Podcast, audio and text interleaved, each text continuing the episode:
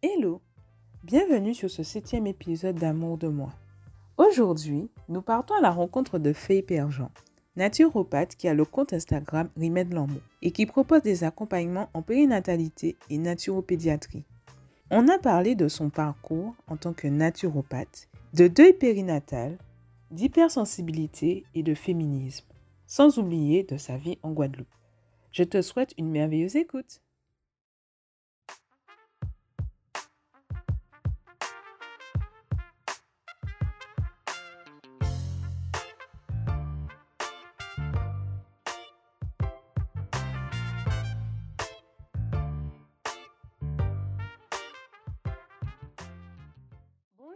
Faye, comment ça va? Bonjour, ça va? Et toi? Ça va, merci.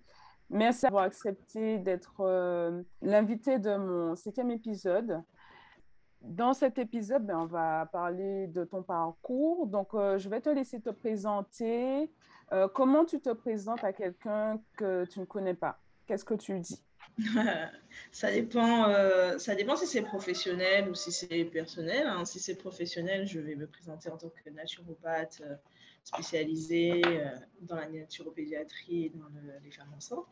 Et en tant que professionnelle petite enfance, et si c'est personnel, je ne me présente pas. je suis une introvertie, donc je ne me présente pas. J'ai tendance à rester au loin et à observer plus qu'à être mise en avant. D'accord, ok. Donc, euh, on va revenir sur ton parcours. Donc, est-ce que tu peux nous expliquer comment tu es devenue naturopathe? Est-ce que tu faisais quelque chose avant, un autre métier avant? Est-ce que c'est une reconversion ou euh, tu as toujours fait ce métier? Euh, oui, c'est ça. Non, c'est une reconversion. J'étais professionnelle de petite enfance en crèche. Mhm. juste avant, pendant cinq ans. Et en fait, on est rentré il y a deux ans avec mon conjoint. Euh, j'avais déjà prévu pendant le confinement, je me suis, ça faisait déjà un moment que je commençais un peu à tourner parce que je travaille depuis que j'ai 19 ans, j'en ai 36 cette année et je commençais déjà à, me, à tourner en rond et à me dire que bon, euh, j'ai eu plusieurs vies mais que là je commence un peu à m'ennuyer. Lorsqu'on a décidé de rentrer, euh, genre, après en avoir discuté avec mon conjoint, il fait un, un espèce d'état des lieux financiers sur deux ans. on a convenu ensemble que je je ne retournerai pas travailler et que je me mettrai à mon compte. Donc j'ai suivi une formation de naturopathie puisque même quand j'étais en crèche, c'était déjà comme ça. Mes collègues me disaient, mais pourquoi tu n'es pas naturopathe? Parce que j'ai toujours fonctionné avec les huiles essentielles et les plantes, etc., pour me soigner soigner ma fille. Du coup, ben, j'ai fait des recherches quand on est rentré en Guadeloupe, j'ai regardé et j'ai saisi l'opportunité. Et puis voilà, je me suis lancée. Euh, on est rentré en juin 2020 euh, et j'ai fait la formation dans la foulée. Je me suis lancée sur Instagram en fin décembre 2020, mais on va dire vraiment plus de manière active en janvier 2021. Ok, donc c'est tout récent. Euh, mais d'où ça te vient euh, cette envie d'accompagner les enfants, les femmes enceintes? Est-ce que tu peux nous expliquer? Est-ce que c'est une envie qui, que tu as depuis que tu es enfant ou c'est venu quand, quand tu as eu ta fille? Je suis euh, cancer. Mhm. On est réputé pour être très famille, très euh, dans le soin, dans, dans l'attention à l'autre, etc. Donc, je ne pense pas avoir de prédisposition. J'ai longtemps, euh, j'ai toujours pris soin des personnes autour de moi, mais j'ai longtemps refusé et refoulé ce côté naturel, on va dire, parce que ça ne m'intéressait pas vraiment. Mais j'avais beaucoup d'amis qui me disaient, mais euh, enfin, après que j'ai eu ma fille, qui me disait Mais pourquoi, mais pourquoi tu ne fais pas quelque chose avec ça? Tu es tout le temps en train de nous dire comment faire pour être maman, comment prendre soin de notre grossesse, etc. Et comme je le disais, en fait, certainement la peur ou autre faisait que je ne me lançais pas parce que je ne me sentais pas légitime, parce que je ne voyais pas l'intérêt d'apporter vraiment une expertise à des mamans. Ça me semblait tellement naturel. Je le mhm. faisais volontiers pour mes amis, pas par amour, mais, euh, mais pas dans un but euh, élargi. Et, euh, et, là où vraiment, euh, bah, c'est quand j'ai commencé à travailler en crèche, où j'ai réalisé qu'en fait, effectivement, c'était intrinsèque et que je me sentais à ma place auprès des tout petits, des bébés et, et dans l'échange avec les parents, surtout les mamans, parce que forcément, hein, physiquement, biologiquement, nous sommes identiques, donc je me sens plus proche d'elles. Et quand je voyais que un conseil euh, qui me semble personnellement anodin, qui pour elles va peut-être changer tout leur quotidien, donc c'est là où j'ai compris que je, je, pouvais partager. Et, et pareil sur plein d'autres choses, étant donné que je suis hypersensible, j'ai une une, euh, une, certaine sensibilité qui fait que euh, je ressens, j'ai beaucoup d'empathie et, euh, et, mon écoute fait que je, de ce que j'observe en tout cas et des retours que j'ai, c'est qu'elles se sentent suffisamment à l'aise pour me faire confiance et, et se laisser aller. Donc, ben, pourquoi pas en fait Si ça leur fait du bien, j'aurais aimé moi avoir ça mhm. à la même période de ma vie. Donc, allons-y, je ne fais de mal à personne, donc euh, j'y vais à 100%. Je me rends compte qu'on a deux points communs, donc à savoir euh, l'introversion et l'hypersensibilité. Donc ah, c'est assez marrant. J'ai découvert l'hypersensibilité en thérapie parce que je, suis en thérapie euh, depuis bah, 5 ans maintenant, cette année. ça a commencé par une séance toutes les semaines, après on est passé à une séance toutes les deux semaines. Mhm. Ensuite, euh, malheureusement, quand j'ai perdu mon bébé, euh, euh, on, est on est revenu à une séance toutes les semaines. Et puis là, on est à une séance tous les mois, donc ce qui prouve l'évolution et, et, ça fait partie aussi du processus. Et c'est à force d'en parler avec ma psychothérapeute, ma psychologue même, où elle m'a dit, parce que voilà, j'évoquais certaines choses, certains aspects, certaines, une, une hyper-émotivité. j'ai toujours accueilli, enfin pas toujours, pardon une fois devenue bien accomplie dans ma vie d'adulte, j'ai appris à accueillir mes émotions. Mais euh, je me suis toujours sentie à part. Et, euh, et c'est ma psy qui m'a permis de, qui m'a dit, mais en fait, c'est de l'hypersensibilité.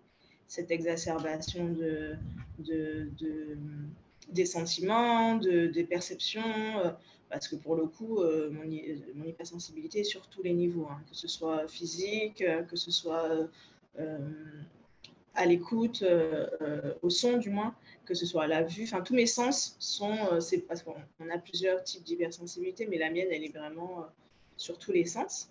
Et au point où j'ai même le syndrome du côlon irritable, tellement je suis sensible. Et, et, donc, du coup, voilà, donc je l'ai découvert en thérapie. Et pour répondre à ta question, comment je conjugue au quotidien ben, Du fait d'avoir mis des mots dessus, et comme j'ai dit, j'accueille mes émotions. Donc, euh, j'ai accepté, je ne me bats pas avec moi-même tout simplement. J'ai accepté euh, le fait que c'était ma particularité comme bien d'autres, euh, que je ne valais pas moins que quelqu'un d'autre. Donc, j'en ai fait une force puisque c'est cette empathie qui me permet de me protéger, puisque quand je suis face à quelqu'un qui n'a pas forcément, parce qu'on n'est pas tous des bisounours, il hein, faut dire ce qu'il est, mhm. et quand je suis face à quelqu'un qui n'est pas forcément de bonnes intentions, même si c'est inconscient, parce que personne n'est euh, naturellement méchant, mais c'est par rapport à un parcours. Mais voilà, mon hypersensibilité, mon empathie me permet de me protéger des personnes qui ne me veulent pas forcément du bien. Et euh, à, contrario, ça me permet aussi de me rapprocher des personnes qui vont m'apporter du plus, qui vont me porter, comme moi je peux les porter. Et, euh, et, et, donc voilà quoi. Et, au quotidien, bah, c'est pareil j'ai appris à anticiper les endroits. Par exemple, je sais qu'un centre commercial, euh, ça va être très rapidement euh, l'horreur. trop de bruit, trop de monde, trop de musique, trop de, trop de la lumière. Euh, mm-hmm. Par exemple, un truc tout bête, mais je ne vais pas dans les centres commerciaux à partir de mi-novembre. Je, je n'y mets pas les pieds parce que c'est la période de Noël en fait. Et il y a beaucoup trop de monde, beaucoup trop de lumière, beaucoup de, sollicitations. C'est épuisant pour moi. Euh, et donc, si éventuellement je n'ai pas le choix, euh, il faut que j'ai un, casque sur les oreilles. C'est vraiment euh, quelque chose qui est vraiment très, très fort chez moi. Ouais, je comprends. Je suis pareil aussi. je peux rester des mois sans aller dans un centre commercial et ça ne me manque pas du tout. Par contre, quand j'y vais, j'essaie de passer le moins de temps possible. Donc, c'est-à-dire, je, je, vais prendre ce dont j'ai besoin et après, je pars le plus vite possible. Donc, euh, voilà, sauf si, euh, par exemple, je, je, suis dans, dans une boutique de livres. Là, c'est le seul endroit où je suis apaisée, où, où je peux rester un peu plus de temps. Mais oui, c'est plus silencieux. Ouais, c'est plus silencieux. Il y a moins de monde souvent. Donc, donc c'est cool. Mais sinon, les autres magasins, j'évite. Hein. Donc, on va revenir sur ton retour au pays. Est-ce que tu peux nous dire pourquoi tu as décidé de revenir en Guadeloupe? Est-ce que c'était euh, quelque chose que tu voulais faire il y a longtemps, mais que tu ne te sentais pas prête encore à faire, ou c'est vraiment à cause du confinement? Euh, Comme la plupart des gens, tu t'es dit, euh, comme beaucoup de personnes, tu t'es dit, bon, il est temps de rentrer. il y a une certaine ambivalence avec le retour au pays. J'ai toujours voulu être chez moi, parce que je, suis partie à peu près comme tout le monde au moment du bac après mon bac, les débuts ont été extrêmement compliqués, voire très, très, très compliqués. Et donc, j'avais déjà, au bout d'un an, j'avais déjà demandé à rentrer, ça n'avait pas été possible. J'avais demandé à mes parents pour rentrer, ça n'avait pas été possible. Et euh, donc, j'ai fait bien gré mal gré euh, avec euh, les circonstances. Ensuite, j'ai eu mon enfant et c'est pareil plus elle grandissait, même, elle devait même naître en Guadeloupe, mais j'ai une grossesse alitée, donc j'étais obligée d'accoucher à Paris, et enfin en banlieue parisienne. Et euh, enfin voilà, il y avait toujours ce, ce, ce, désir d'être chez soi et que ce soit temporaire. Ensuite, il y a entre ce qu'on veut et ce qu'on peut financièrement. Et puis d'autres circonstances ont fait que bon, ben, je n'ai pas eu le choix que de rester sur place. Mais avec, euh, je suis rentrée quand elle avait six mois quand même. On est reparti quand elle avait deux ans parce que je travaillais pas et qu'il fallait que je travaille. Et enfin voilà, il y a ces allers-retours qui ont été faits. Et puis j'ai rencontré mon, compagnon euh, euh, qui lui était clairement rentré, était clairement en France pour travailler et qui, dès qu'il il a posé le pied sur l'hexagone, était dans l'optique euh, de retourner euh, vivre chez nous. Donc, quand on s'est rencontrés, ça a été de suite euh, formulé. Donc, on s'est donné le temps, on s'est donné les moyens et c'était important pour moi que ma fille grandisse sur notre île, qu'elle connaisse nos sonorités, la lumière de chez nous. Bien sûr, elle a toujours baigné dans. Je lui ai toujours parlé créole depuis toute petite, même si on était en France, on était à Toulouse, on mangeait euh, la même chose que si on était euh, sur notre île. Elle avait la même musique, donc elle n'a pas été dépaysée. On, venait pendant les vacances aussi, donc elle a fait elle aussi plusieurs allers-retours. De ces six mois, ces deux ans, elle n'en a aucun souvenir, mais euh, elle a fait la crèche en, Martinique, parce qu'on est en Martinique. Donc bon, on a toujours eu un pied sur notre île, sur nos îles, mais c'était important qu'elle grandisse en connaissant la même chose que nous, c'est-à-dire aller à la plage en sortant des cours, euh, arrêter de porter des manteaux tout le temps comme ça, d'avoir de, cette liberté de on est dimanche, on va à la plage ou euh, on va chez euh, papy, mamie, comme on veut. Enfin, c'est pas la même chose. On était quand même très seuls, on était isolés sur Toulouse. Il y avait qu'elle et moi mon, mon compagnon. Et ensuite, il y avait que nous trois, puisque toute notre famille est ici, des deux côtés. Donc voilà, c'était c'était en nous. Il fallait qu'on rentre. Et euh, le confinement, on n'est pas parti par rapport au confinement. On avait déjà le projet de rentrer. C'est le décès du père de mon conjoint qui a accéléré les choses. On devait rentrer euh, deux ans après. On a accéléré. On est rentré un an après. Parce que justement, on s'est dit, euh, enfin, surtout lui, qu'on était trop loin de nos parents et que on commençait à avancer dans l'âge et que si malheureusement on commençait à perdre nos parents, il fallait qu'on soit auprès d'eux c'est pour ça qu'on euh, a décidé de rentrer. Entre-temps, il y a eu le confinement, mais on avait déjà nos billets d'avion, on avait déjà euh, euh, le conteneur qui était payé, tout, et on a été confinés. Donc là, ça a été bah, la panique, parce qu'on n'a aucune visibilité sur notre retour, comment on va faire, est-ce qu'on peut rentrer, est-ce qu'on ne peut pas? Et notre vol a été décalé d'un mois. Et donc on avait jusqu'au bout, en fait, on a vraiment été rassurés à partir du moment où l'avion a atterri en toute honnêteté, on a été rassuré quand l'avion a atterri parce qu'on s'est dit c'est bon. Parce que jusque-là, on se, on, se, disait mais c'est pas possible, ils vont nous, ils vont, on va pas y arriver, on va jamais, on va jamais, on va jamais pouvoir rentrer. Et depuis qu'on est rentré, pourquoi repartir en fait? Mmh. Et, euh, et c'est là où on réalise que, enfin, on, est souvent sur la terrasse et on regarde et on se dit te rends compte quand même? on est rentré, on est chez nous et, et, on est avec les nôtres. Et il y a certaines choses qui nous manquent de Toulouse, bien sûr, parce qu'on n'était pas malheureux. c'est ce qui nous manque, ça va être surtout la facilité d'accès à certains biens matériels. Mais à côté de ça, rien ne vaut la vie chez soi, en fait. C'est mmh, racines, c'est primordial. C'est primordial. Oui, je suis d'accord avec toi. on va revenir euh, sur euh, la nature, euh, sur ton métier, donc de naturopathe. Donc, est-ce que tu peux nous expliquer comment se passent tes accompagnements? Donc, une journée type avec Fée, comment ça se passe? Alors, je travaille de. J'ai la, chance. Euh, enfin, oui et non, parce que du coup, euh, des fois, ça peut être un peu trop. Mais j'ai la chance d'avoir mon cabinet euh, directement à la maison, parce qu'on on avait une chambre qui était inutilisée pour le moment. Donc, donc pour le lancement, ça a évité plusieurs frais. Donc, on, a fait le cabinet. Euh, donc, je n'ai pas de route à faire, c'est-à-dire que je me lève et c'est là où le, bas blesse des fois, c'est que ben, je peux être euh, au cabinet à 6 h du matin et euh, jusqu'à 21 h en fait, puisqu'il est sur place. Donc, une journée type, ça va être ça. C'est une fois que tout le monde est parti, vaquer à ses occupations, donc soit collège, soit au bureau pour, pour mon conjoint, je travaille sur le PC. Donc, soit je réponds à mes mails, soit je réponds à mes messages sur Instagram. Euh, je regarde mes différents ateliers, comment, ce que je, mon organisation par rapport à ça, je mets en place mes projets. Et quand j'ai un rendez-vous, la consultation se fait soit en visio, soit au cabinet directement. Là, j'avais pas mal de travaux, donc euh, pour le moment, c'était surtout en visio.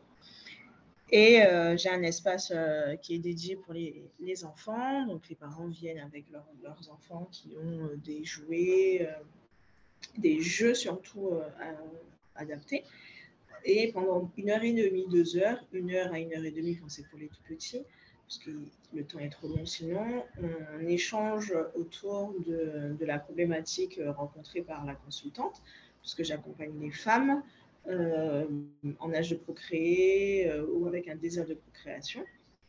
Elles vont m'évoquer leurs différents aspects de leur vie, de leur enfance, leur adolescence, les relations qu'elles ont avec leur entourage, la relation qu'elles ont à leur corps. On revoit toute leur alimentation du, début euh, jusqu'à la fin, mais dans les moindres détails. On va jusqu'à. C'est toujours le petit moment un peu désagréable de la consultation, un peu, euh, un peu euh, malaisant, mais on va jusqu'à savoir comment sont les selles, comment sont les urines, etc. parce que pour moi, c'est déterminant pour parler de la qualité de leur microbiome.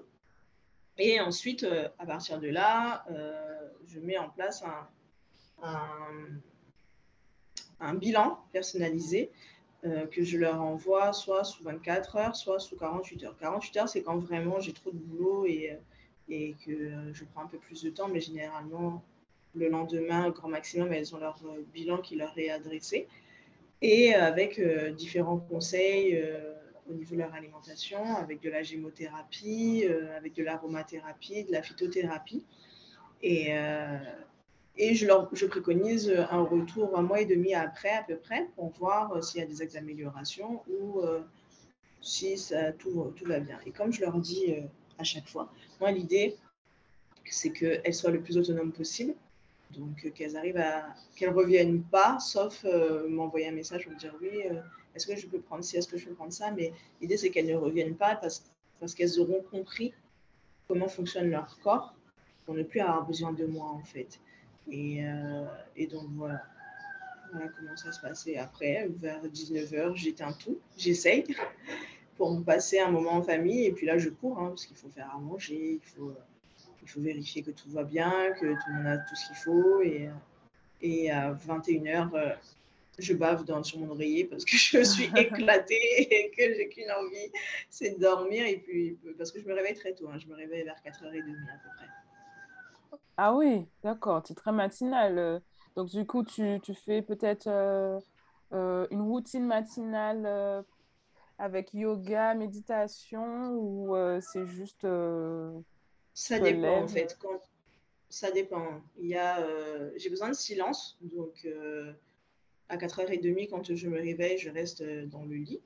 Mhm. Euh, dans, le, dans, le, dans le noir, dans le silence. Je recentre un peu toutes mes idées parce que j'ai énormément d'idées. Je ne vais pas mentir, j'ai beaucoup, mon cerveau est tout le temps en ébullition.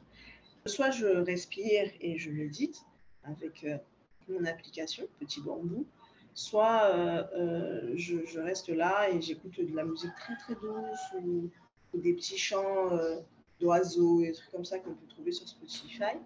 Et euh, à 5 heures, euh, ça ne dure pas très longtemps, parce qu'à 5 heures, j'ai besoin déjà d'être en activité, en fait. Parce que toutes les idées que j'ai en tête, il faut qu'elles soient couchées quelque part.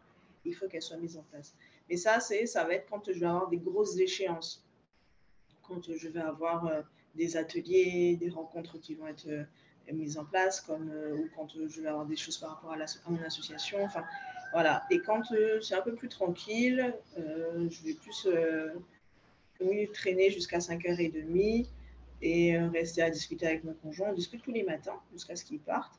On échange un peu sur, sur la vie, sur son boulot, sur, euh, sur ce que j'ai pu voir euh, à l'extérieur, sur ce que lui a vu, sur, notre, sur nos compatriotes. voilà. On, discute tous les deux des grosses discussions quand même, très philosophiques, jusqu'à ce qu'il parte au boulot. Et, et ouais, j'arrive au cabinet, il est 7 h à peu près. Alors, est-ce que tu as déjà euh, observé, enfin, essayé de demander à tes clients euh, ce, qui, ce qui les attirait vers toi? Est-ce que tu as une idée? Est-ce que c'est ta personnalité? Je sais que tu es très féministe ou euh, ta manière de, faire ton accompagnement J'avoue que j'en ai aucune idée. Je ne demande pas. C'est très rare. C'est même non. Je ne demande pas parce que, parce que j'y pense pas en fait simplement. C'est pas, pas, ma, c'est pas, pas ma personnalité, en fait, de, de dire. Euh, même par exemple, après chaque consultation, je suis censée euh, dire oui, n'oubliez pas de laisser un, un, avis sur Google. En fait, euh, enfin, je le fais même pas parce que, parce que je suis pas à l'aise avec, avec ça. Alors que je devrais, hein, c'est normal, mais je suis pas à l'aise du tout. Et ça arrive spontanément que d'avoir des retours où elles me disent Généralement, elles font des retours quand, euh, quand j'ai un, coup, un coup de stress et que je vais le dire sur Instagram, que je vais remettre en question tout. Enfin, j'ai un, énorme syndrome de l'imposteur hein, quand même. Donc, quand je vais en parler sur Instagram, elles vont m'envoyer des messages en me disant Mais non, euh, nous, euh, moi, si je te suis, c'est parce que j'aime souvent ta personnalité. Ou alors, il y en a qui vont me dire Oui, j'aime ce que tu partages, on apprend des choses, etc. Donc, de ce que j'ai pu comprendre, c'était ça. Et oui, effectivement, je suis très féministe et, euh, et je, je, le revendique et je le dis. Euh, il n'y a pas une journée où je ne le dis pas. Et je pense que je ne cesserai jamais de le dire.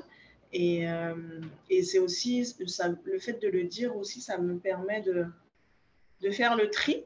Parce que forcément, je sais, hein, j'ai pleinement conscience que mes idées ou, ma personnalité ne, plaira, ne plaît pas à tout le monde. Puis je l'accepte entièrement. Enfin, c'est normal il euh, n'y a pas de problème avec ça. Donc, du coup, le fait de venir, euh, ça, fait partie de moi, en fait, d'être féministe. Donc, du coup, euh, on sait à qui on a affaire quand on, quand on entend parler ou quand on, me voit sur Instagram. Parce que je suis, tel que je suis sur Instagram, c'est tel que je suis dans la, dans la réalité. Hein. Il n'y a pas de faux semblants. Donc, c'est les retours que j'ai. C'est. et, et, ce qui m'a. Alors, pour le coup, ça me vient là à l'instant. Ce qui m'a vraiment surprise, c'est euh, les retours en me parlant de ma bienveillance. Et j'en avais pas conscience avant justement de, de faire les consultations et d'être sur Instagram. Parce que c'était naturel en fait pour moi. Je le faisais dans le cadre du travail parce que oui, ça faisait partie de notre projet pédagogique, euh, la bienveillance envers les enfants, euh, envers les familles. Et, mais que ça se dégage autant qu'on puisse me le dire. Des fois, il y a des personnes qui viennent avec qui j'ai jamais échangé, qui m'envoient des messages euh, qui sont même jamais venus en consultation, qui m'envoient des messages en me disant merci pour ta bienveillance alors que j'ai juste été moi. Et ça, c'est beaucoup revenu. Et du coup, euh, ça m'a permis aussi d'être plus indulgente avec moi-même parce que, parce que je me suis beaucoup entendue dire quand j'étais plus jeune que j'étais agressive, que j'étais colérique, que je souriais pas, que je faisais peur. Et donc, je, m'étais construite avec cette image que euh, j'étais froide et pas avenante, etc. Et donc, quand des personnes que je ne connaissais pas venaient spontanément me dire merci pour ta bienveillance, euh, tu es lumineuse, tu es souriante, alors que moi, j'étais persuadée que j'étais agressive, ça m'a permis moi aussi de, d'adoucir aussi mon, regard sur moi-même. Et, et, je pense que c'est le, retour principal que j'ai. Puis le fait peut-être que tu sois aligné avec tes valeurs, que tu fasses ce que tu aimes aussi, du coup, ça, ça se ressent et du coup, les autres sont un peu davantage attirés par toi. Enfin, en tout cas, moi, c'est ce que c'est le ressenti que j'ai quand je vais sur ton compte. Euh, je sens que tu, que tu, que tu aimes partager ce que tu, ce que tu proposes. Mm. Donc, euh, donc, ça se ressent en fait. Déjà, je te remercie. Et, euh, et bon, bah, tant mieux si ça se ressent parce qu'effectivement, je... de toute façon, si j'aime pas quelque chose, je le fais pas. c'est très clair, c'est très net. Si ça me fatigue, si ça me saoule, en toute honnêteté, je me casse pas la tête. C'est-à-dire que je vais quand même essayer, je vais réfléchir à me dire, mais non, quand même, c'est pas possible, j'en suis capable. Si une telle ou un tel l'a fait, pourquoi moi je ne pourrais pas le faire machin. Et si ça me fatigue et que ça me prend trop d'énergie, je laisse tomber. Donc, euh, pareil, si je n'aime pas quelque chose, je ne suis pas. Sauf si vraiment c'est quelque chose de très mauvais pour les gens, mais je ne suis pas quelqu'un qui va descendre littéralement euh, un produit ou. Euh, ou l'activité de quelqu'un. Je ne suis pas comme ça. Je vais toujours essayer d'arrondir un peu les angles. Mais si quelque chose ne me plaît pas, je ne vais pas en parler en fait. Je ne vais pas partager, euh, je ne vais, pas l'utiliser. Et comme j'ai appris à, m'entourer que de, à ne m'entourer que de ce que j'aime, que ce soit les personnes ou, le, matériel ou, même par exemple les films, enfin vraiment, tout autour de moi doit être que du plaisir mais pas superficielle. C'est, je vais choisir les films pour, euh, par rapport à l'énergie qui va s'en dégager. Je regarde pas de, de trucs avec des, des, de la violence, euh, des, des, coups de feu, des machins. Bon, ça, ça, va. Mais je vais pas regarder s'il y, a, de la drogue, des viols, etc. C'est pas quelque chose où je vais me dire, bon, ça, ça va, c'est qu'un film, ça dure une. Non, non, moi, ça m'intéresse pas. Je fais attention aux énergies qui sont autour de moi. Et, euh, et dans mon travail, ouais, je oui, j'aime ce que je fais, j'aime euh, avoir les mains euh, dans la terre, j'aime euh, sentir les différentes huiles essentielles que j'utilise, j'aime j'aime être au contact de la nature et j'aime enfin je suis extrêmement reconnaissante pour la vie en fait. J'ai eu des moments particulièrement difficiles où, j'ai tout perdu du jour au lendemain et, et pourtant je suis encore là.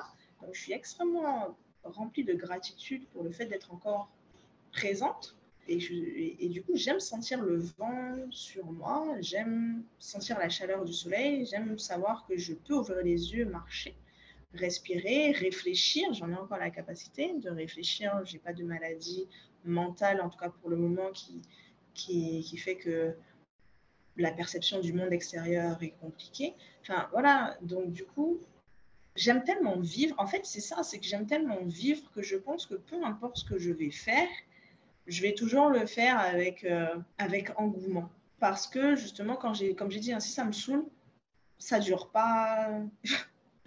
c'est vite mis de côté. Donc, du coup, tout me, me fait plaisir, sauf conduire en Guadeloupe. c'est la seule chose qui me met réellement dans une angoisse.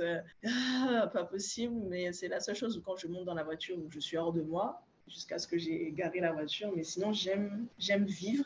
Tout est plaisir. C'est super intéressant ce que tu dis. Euh, j'aimerais qu'on, qu'on parle aussi de tes autres activités, notamment ton association sur le deuil périnatal. Est-ce que tu peux nous en dire quelques mots? Oui, l'année dernière, je le dis régulièrement, je ne m'en cache pas, euh, j'ai eu six grossesses interrompues.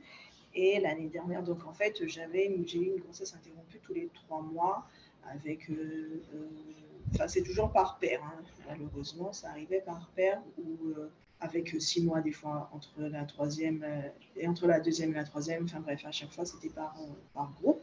Et arrivé à la cinquième, qui a été particulièrement difficile, qui était l'année dernière, qui arrivée au mois de mai de l'année dernière, j'ai mis beaucoup de temps à m'en remettre et euh, dans toute ma colère de, me sentir aussi seule et désemparée avec mon corps qui ne suivait pas et avec, euh, ouais, avec cette solitude de, de, de, mes journées, même si euh, j'étais sur Instagram ou même si mon conjoint, bon, lui, il était au travail, mais même si les gens autour de moi savaient, mais mes journées étaient seules. Et en fait, euh, je me suis dit, non, mais c'est pas possible. Il doit y avoir une association, il doit y avoir un endroit où je vais pouvoir aller parler, évoquer, enfin, échanger avec d'autres mères qui ont connu la même chose. Et quand j'ai cherché en Guadeloupe, ben, j'ai rien trouvé.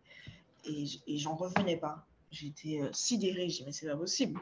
C'est pas possible. Euh, j'en suis à la cinquième, ça faisait deux ans. J'avais fait énormément de recherches de par mon travail aussi. Je connais le corps de la femme, donc euh, je savais que ça existait, euh, les grossesses interrompues. Et je, connaissais les statistiques et je ne comprenais pas. Donc, je lui ai posé la question sur Instagram, à savoir s'il y avait une association. Et effectivement, les retours étaient que non, justement, il n'y en avait pas. Donc, j'ai lancé un Instagram en disant, bon, ben, pour le moment, ça commence par Insta. Et après, quand je pourrai, je ferai l'association. J'étais toute seule sur le projet. J'ai perdu un autre, euh, mon dernier euh, bébé euh, trois mois après. Et j'ai pas eu l'énergie de continuer. Je me suis dit, je suis toute seule, une association, il faut être deux minimum pour la créer. J'ai déjà euh, de Lamou, mon Instagram à gérer, je vais pas m'en sortir. Enfin, donc j'ai laissé tomber en me disant, c'est peut-être pas le moment. Comment je vais faire pour accompagner toutes ces femmes, etc. Alors que je suis toute seule je n'ai aucune notion de ce qu'est une association. Je, voilà je me suis dit, OK, tu te lances dans trop de projets en même temps, laisse tomber. Donc j'ai arrêté euh, l'Instagram qui n'était même pas tellement nourri. Puis j'ai mis ça de côté en me disant, euh, quand je serai prête, quand j'aurai euh, plus de temps, quand j'aurai plus de disponibilité, je le referai. Et entre-temps, au mois de décembre, j'ai reçu un appel de Meggy Brudet en me disant, voilà, je sais que tu, euh, tu, avais pour projet de faire une association sur le deuil périnatal. Où est-ce que ça en est? Je lui dis, bah, écoute, euh, oui, c'est toujours dans un coin de ma tête, mais je suis toute seule sur le projet. Euh, j'en ai pas l'énergie pour le moment.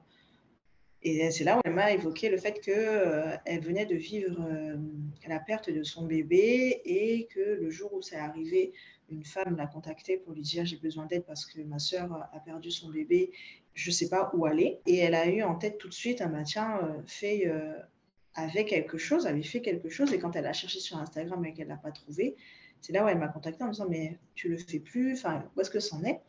Quand je lui ai dit ben, Je suis toute seule, donc euh, je ne peux pas, elle m'a dit Mais est-ce que tu accepterais qu'on le fasse ensemble?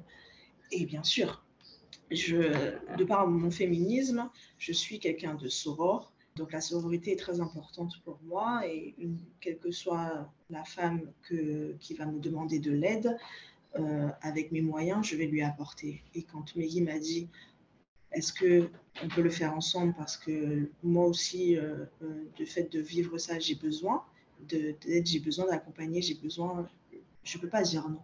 Donc, je sais ce que ça peut représenter. Donc, j'ai dit OK, mais je n'ai même pas réfléchi. J'ai pas réfléchi du tout. Meggy, je la suivais depuis, depuis, oui, depuis un peu plus d'un an. J'avais participé à un événement qu'elle avait fait. Euh, on échangeait régulièrement. Enfin voilà, je ne la connaissais pas réellement euh, euh, de manière intime, mais on avait déjà eu l'occasion d'échanger. Je, savais que qu'elle était auprès des parents, plus proche des parents, et je connaissais son travail d'information. Donc j'ai dit OK. Et, et voilà, on, on, fait des réunions toutes les deux semaines. Et, et on se dit pas non, et, et, on y va, et on se remonte les manches. Et, et on est très complémentaires parce qu'il y a des choses sur lesquelles elle va être hyper à l'aise, euh, comme la vidéo. Et moi, contrario, euh, je ne suis pas à l'aise du tout euh, en vidéo, alors que je peux parler en story, hein, mais faire les montages, les publications, les trucs, c'est pas mon délire. Mais à côté, ben, je vais, j'ai plus de, de recul par rapport à l'accompagnement du deuil. Donc, ben, moi, je vais répondre aux messages, je vais répondre aux mails mais Meggy, elle, va plus gérer le côté euh, euh, aller, comme moi, je ne suis pas quelqu'un qui veut au contact des, autres euh, pour faire parler de l'association. Donc, elle, elle va plus gérer le côté média ou nous faire connaître par rapport à ça. Enfin, voilà, je, pareil, on est vraiment extrêmement complémentaires. Je vais être à l'aise avec l'outil informatique, informatique pardon, le fait de, de faire les visuels, etc., de faire rapidement en deux minutes, j'ai déjà pondu un, une plaquette. Donc, euh, de suite, euh, s'il faut faire quelque chose pour aller euh, auprès des, des, chercher des subventions ou autres, je vais faire le côté visuel et Meggy, elle, va faire le côté communication. Donc voilà, pour le moment, en tout cas, on matche très bien là-dessus. On a prévu des choses jusqu'au mois d'octobre, à raison de une à deux fois par mois. c'est fluide, ça fonctionne très bien entre nous. On échange, on se dit les choses et, et ça fait du bien. Et on n'a qu'une seule hâte là, c'est bah, c'est de commencer. On a, on a le, premier groupe de parole qui est au mois d'avril. On a notre matinée de présentation qui est bah, la semaine prochaine, et euh, le 19 mars. Et du coup, euh, on en est au début, mais on, est galvanisés toutes les deux. Mais euh, on se dit, mais si elle, parle de deuil, et en même temps, elle dit qu'elle est galvanisée, mais c'est que quand on échange toutes les deux, on se dit, mais ça, c'est c'est le choix d'une vie, en fait. C'est vraiment on se rend compte que euh, qu'on on est dans ça, dans, dans cet accueil, dans cet accueil, oui, et dans cet accompagnement qu'on aurait aimé avoir. Et quand on, se, quand on parle, on se dit, mais euh, oui, on, veut être présente pour elle.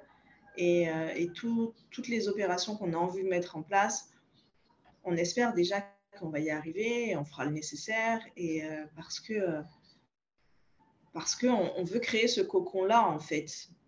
Si on peut en aider une, c'est déjà beaucoup, parce que nous, quand ça nous est arrivé, on était euh, livrés à nous-mêmes. Et mhm. il n'y a rien de plus terrible quand tu viens de perdre ton enfant que d'être assis là et de te dire, mais bordel, je suis toute seule, quoi mon ventre est vide, il n'y a personne autour de moi et je suis toute seule avec cette colère, avec cette tristesse. Et euh, ouais, clairement, clairement, on est, euh, est galvanisé. ouais, parce que parce qu'il faut en fait.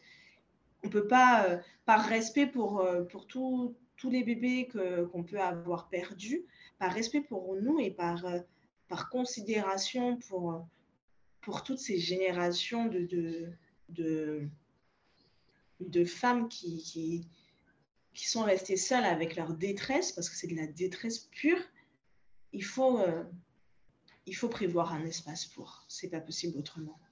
Ouais. Et euh, c'est marrant, enfin, c'est marrant entre guillemets, parce que c'est tellement banalisé euh, le deuil périnatal, alors que ça touche presque toutes les femmes, en tout cas, toutes les femmes, presque toutes les femmes de ma famille ont été touchées. Mais euh, à un moment, je me suis dit, mais, mais personne n'en parle, alors que ça doit être euh, hyper dur à vivre. Alors, je l'ai jamais vécu. Euh, je pourrais peut-être le vivre apparemment à cause de soucis médicaux. Et c'est vrai, je me disais, mais si jamais je le vis, je risque d'être de me sentir vraiment très seule. Donc, euh, c'est, je trouve ça super euh, ce que tu as fait euh, avec Miggy et j'ai hâte de, de, voir la suite. Donc, alors, on arrive vers la fin du podcast. Malheureusement, je, franchement, je, j'ai beaucoup aimé cette discussion. il me reste quelques petites questions sur, bah, sur trois. Est-ce que tu peux nous dire à quoi tu rêvais quand tu étais plus jeune? Est-ce que tu t'en souviens? Qu'est-ce, Quelle vie tu rêvais d'avoir? Alors, quelle vie je rêvais d'avoir? Sincèrement, en toute objectivité, la vie que j'ai là, il ne me manque pas grand-chose. Une piscine. une piscine. Non, depuis petite, oui, j'ai toujours voulu avoir une piscine. C'est très, très bête. Hein. Quand j'étais petite, je voulais une piscine et voyager. Je me souviens très bien, j'étais à l'école à Mornalo et je me souviens, euh, forcément, on, rêvait de l'année de, l'an 2000. Et avec mes copines, parce que je suis née en 85, et avec mes copines, on disait Waouh, en l'an 2000 et tout, euh, on aura 15 ans, waouh,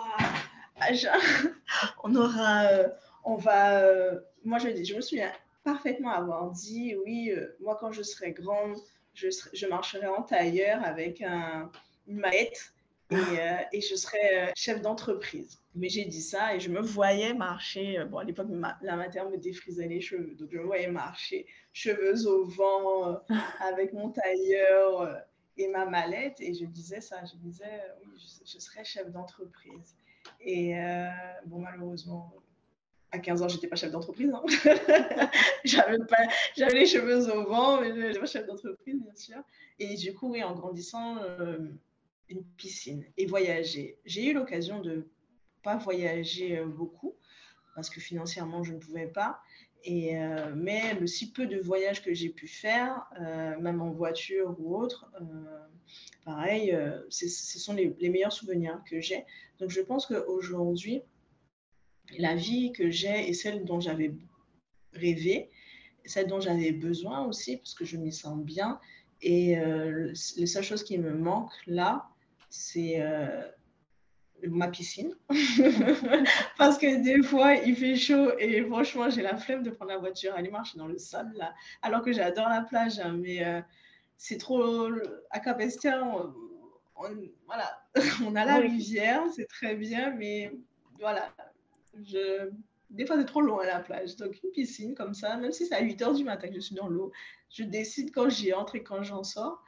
Euh, et voyager, savoir que bon, ben, si j'avais les moyens de, de, sur un coup de tête, dire bon, ben, on part 3, 4 jours, une semaine.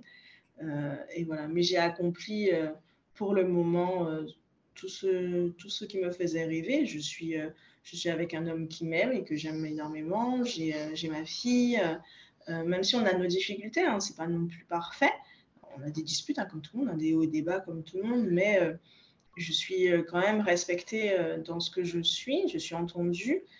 ça s'est pas fait du jour au lendemain, bien sûr, mais ouais, je, quand j'étais dans des moments très très difficiles, parce que comme j'ai dit, hein, j'ai connu, j'ai connu la faim, j'ai connu les restos du cœur, le secours populaire avec ma fille, et des fois je restais sur mon lit en me disant, mon Dieu, mais qu'est-ce que je dois faire? Pour que ça s'arrête. Et j'étais persuadée que ça n'allait jamais s'arrêter. Je me disais, mais je ne comprends pas. Et, et, puis là, aujourd'hui, là, là, euh, en 2022, à l'époque, maintenant où je parle en tout cas, j'ai tout ce dont j'ai besoin. Peut-être que euh, euh, dans six mois, ça va s'écrouler. Hein. Mais à la, au moment où tu me poses la question, euh, à part le côté matériel euh, qui, qui, est une piscine. Mais euh, j'ai tout ce dont j'ai besoin. Je suis entourée de ma famille, j'ai mes deux parents. Mon père avait un cancer l'année dernière, il est encore là. Tout le monde n'en a pas cette chance. Donc j'ai mes deux parents, j'ai mon enfant, j'ai mon, mon, mon, conjoint, j'ai ma belle-mère, j'ai des amis qui, qui sont là depuis le, le lycée. Je, je, commence à avoir des femmes autour de moi qui commencent à, être, euh, à devenir des amies, qui, euh, qui me portent, qui, qui, m'écoutent, qui m'aident, qui répondent à, mes moindres peurs, je ne pense pas avoir besoin de davantage. Je mange à ma faim, je mange bien. Euh, beaucoup n'ont pas cette chance, donc j'ai la vie dont j'ai rêvé en étant enfant. Ok, c'est super. Et quel, quel, conseil tu pourrais donner à quelqu'un pour euh, s'aimer au quotidien comme, euh, comme toi, j'ai l'impression. Euh, oui, ça peut sembler prétentieux, mais j'en parlais dernièrement avec mon conjoint de, des gens qui ont du mal à entendre quelqu'un dire qu'il est fort, qu'il s'aime, qu'il etc., etc. Et on devrait, on ne doit pas attendre la valorisation de l'autre, on, doit avoir conscience de ce qu'on est capable d'apporter même à une personne. Et pourtant, comme j'ai dit, j'ai le syndrome de l'imposteur, mais j'ai aussi une, grande notion de, mes capacités. Euh, pas physique, hein, parce que franchement, je suis un mollusque, mais euh, euh, mes capacités cognitives et intellectuelles. Et oui, je, m'aime profondément parce que, mais comme pour tout en fait, je suis passée par tellement de périodes où je me supportais pas, où je me détestais, parce que enfin, c'était compliqué. J'ai la peau claire, je suis caribéenne, mais euh, j'ai vécu euh, pas mal de temps en France. mon identité, même sur mon île, quand je revenais, on me demandait si je parlais créole, on me prenait pour, pour, une, pour une blanche alors que non. Quand on me voyait avec ma mère qui est noire, les gens étaient toujours surpris. Enfin, c'était pas évident. J'ai pris longtemps avant de trouver ma place. Et c'est là, c'est la maturité, la thérapie qui a fait ça. Et euh, si je devais donner euh, un conseil, hein, si je pouvais me le permettre, ce serait euh, de faire preuve d'indulgence en fait envers soi. La société patriarcale, la société, puisque c'est un pléonasme que de dire patriarcale, c'est la société actuelle, intrinsèquement patriarcal, fait que on attend des femmes qu'elles soient des super femmes, mais en même temps, on, leur, on passe notre temps enfin, eux, ils passent leur temps à, à les diminuer et euh, à, les, euh, à, les faire taire et autres. Et c'est difficile de savoir comment se valoriser quand on ne nous l'a pas appris. Donc, euh, apprendre, en fait, réapprendre, prendre le temps de se poser et d'être honnête avec soi-même et, et, même dans ses défauts, ne pas les voir comme des défauts, ne serait-ce que ça, en fait de cette dualité entre qualité et défaut, ne pas le voir, ne plus utiliser ces termes-là, en fait. Ce ne sont pas des défauts, ce sont des, euh, des casseroles ou, des, euh, des réactions, je dirais, par rapport à... par exemple, moi, mon défaut, on va me dire c'est que je suis colérique. Mais en fait, quand on connaît mon histoire et quand moi, je connais mon histoire, ma colère, elle vient de quelque part. Et, euh, et ce n'est pas un défaut, c'est c'est une réaction à, certains événements, certains traumatismes. Et donc, c'est être en mesure de se poser et se dire, euh, mais qu'est-ce qui fait que, euh, que je, par exemple, je suis euh, colérique ou que je suis timide ou que je suis comme ci, comme ça? Enfin voilà, s'accepter en, sans attendre de l'autre commence par déjà porter un regard indulgent vers soi, se dire, oui, oui, je suis comme ça, mais est-ce que je fais du mal à quelqu'un? Bon, si, si tu es un tueur en série ou si tu frappes euh, ou quoi, oui, bien sûr. Je ne vais pas te dire, oui, bah, c'est pas grave, mon petit chéri. Enfin, quoi que si, parce que généralement, ça vient aussi d'un mal-être profond. Mais euh, ouais, se poser la question de se dire, euh, oui, ok, je suis timide et ça me met en difficulté, mais en même temps, ça me permet de faire ci, de faire ça. Et toujours avoir un œil indulgent sur soi. Et, et faire preuve de reconnaissance, même quand, euh, parce que c'est, comme j'ai dit, hein, je suis un mollusque, j'ai des jours d'armes où mon corps m'exècre au plus haut point parce qu'il ne correspond pas à l'image que je voulais, que je fais plus de sport, donc euh, j'ai de la cellulite, euh, j'ai la peau qui tombe, enfin, parce que j'ai porté un enfant, parce que j'en ai, ai porté plusieurs et que mon corps s'est déformé. Et donc, du coup, bah, des fois, ça ne va pas. Et puis en même temps, euh, bah, je regarde mes vergetures et je me dis oui, mais en même temps, c'est parce que j'ai créé un être humain. Donc voilà, à chaque fois, faire preuve d'indulgence et de remettre les choses à leur juste place en se disant mais euh, il y a au moins une personne sur Terre qui m'aime. Donc c'est que je mérite. Et si cette personne m'aime, c'est qu'il y a de quoi m'aimer. Donc euh, qui d'autre que moi-même peut m'aimer davantage, si ce n'est moi? Exactement, je suis tout à fait d'accord. Et s'accepter tel qu'on est même si c'est un travail difficile, mais c'est très important parce que euh, on ne sera jamais parfait de toute façon, donc il faut euh, malheureusement la perfectionniste qui est en moi euh, doit accepter aussi que la perfection n'existe pas et m'accepter avec mes défauts, c'est c'est m'accepter tel que je suis, tout simplement. C'est ça.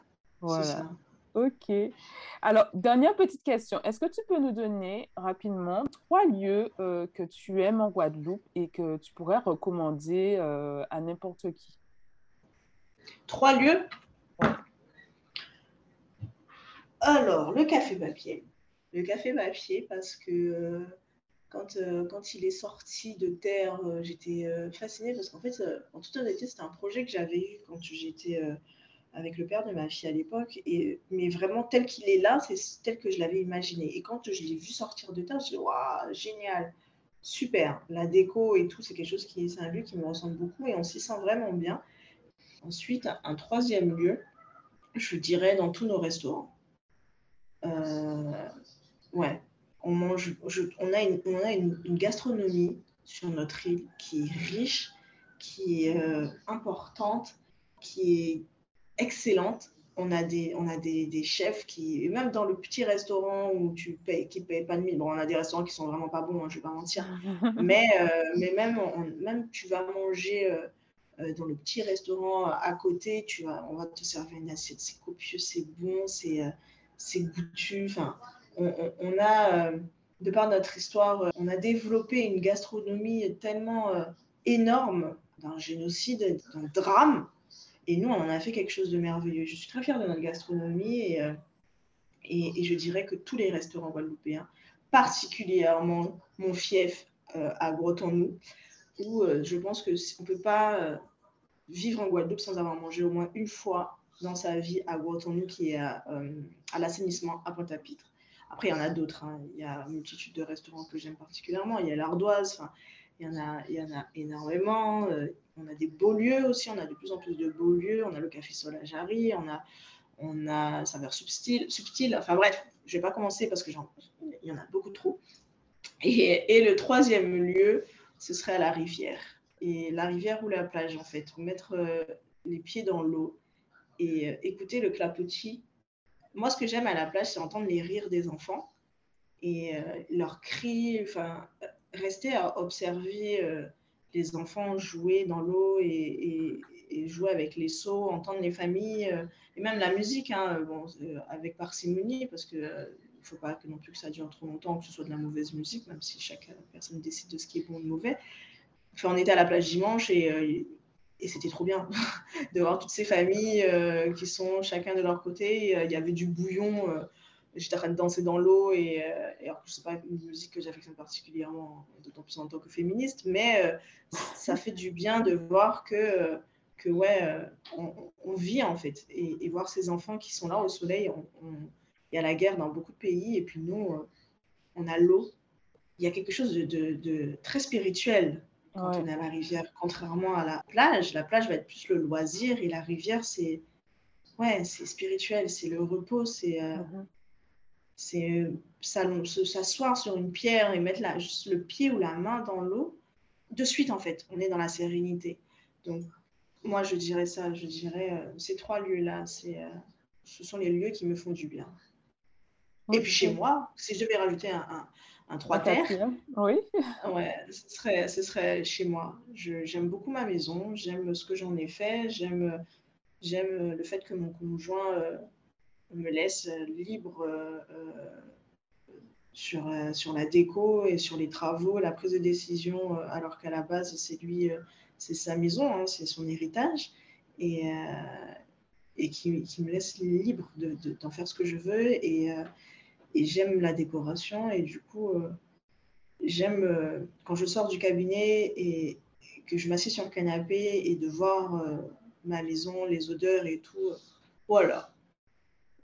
Je confirme ta maison, on se sent bien, on se sent bien dedans. Franchement, je conseille à tous ceux qui veulent avoir un accompagnement naturopathie avec toi d'y aller euh, je pense que c'est plus intéressant. Alors, je dénigre pas du tout l'accompagnement par visio, mais je suis sûre que c'est un autre niveau d'être accompagné par toi euh, en vrai chez, dans ton cabinet. Merci. Bon, ben, je te remercie, Faye, pour euh, cet épisode super intéressant. Je n'ai appris beaucoup sur toi. Et donc, je mettrai tous tes liens Instagram, donc Rimed Namou et ton association de deuil périnatal euh, sur, euh, sur les plateformes de podcast. Et euh, je te souhaite une bonne fin de journée et à bientôt. Oui, merci de m'avoir invité. Merci d'avoir écouté cet épisode. Je t'invite à m'envoyer un message sur ma page Instagram Coaching Hibiscus Style pour me donner tes impressions. Et surtout, n'hésite pas à partager le podcast autour de toi. On se retrouve très bientôt pour un nouvel épisode.